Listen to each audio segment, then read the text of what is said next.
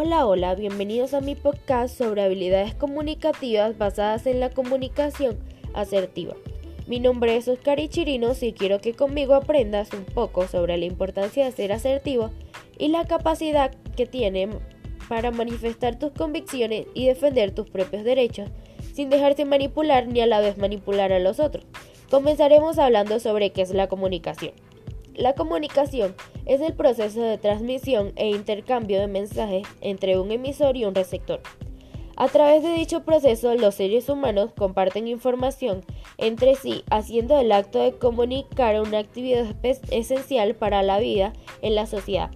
La comunicación asertiva es el proceso mediante el cual se expresan las ideas y sentimientos de forma consciente, clara, coherente, equilibrada y respetuosa sin la intención de herir o perjudicar a alguien.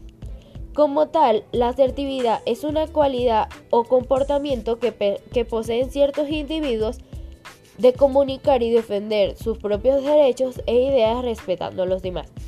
Para tener una comunicación asertiva debemos hacerlos de la siguiente manera. Evitando ser tajante y argumentando, no juzgando ni poniendo etiquetas, hablando en primera persona, practicando el autoconocimiento, utilizando el lenguaje extraverbal, controlando las emociones, siendo empáticos, ya que la empatía hace que las personas se ayuden entre sí, siendo educados para así generar una convivencia pacífica y que todos se sientan cómodos.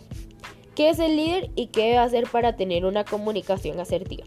El líder es la persona con la capacidad de analizar los puntos positivos y negativos de la gestión del personal subordinado y de esta forma diseñar un plan estratégico para apoyar lo eficiente y superar los fracasos a través de la comunicación. Pero ¿cuántos tipos de líderes hay? El líder democrático se caracteriza por permitir la participación del grupo en la toma de decisiones y escuchar con atención la opinión de todo el equipo. El líder carismático posee como característica principal el de entusiasmar a su equipo de trabajo. El líder nato es aquel que nunca pasó por un procedimiento para desarrollar habilidades y cualidades, sino que desde siempre contó con, las características esenciales de un líder. El líder laissez-faire es un término de origen francés que significa dejar pasar o dejarlo ser. Este tipo de líder no interviene en la gestión ya que se basa en que las personas que trabajan sin supervisión de nadie sobresalgan y solo actúa cuando es necesario y con el menor control o inspección posible. Para ser reconocido como un buen líder es necesario demostrar y poner en práctica las habilidades indispensables para ejercer ese papel de guía que impacta positivamente en los resultados de sus equipos y en su organización.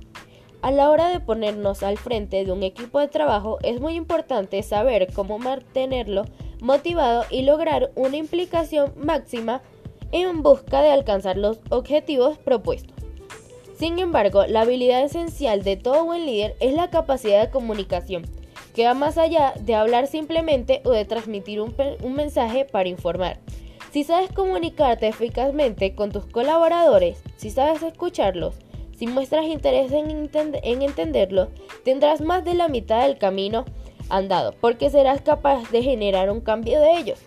Aquí la importancia de tener una comunicación efectiva para que todos podamos tener una comunicación clara y sin confusiones. Esto fue todo por hoy. Me despido, Oscar y Chirinos.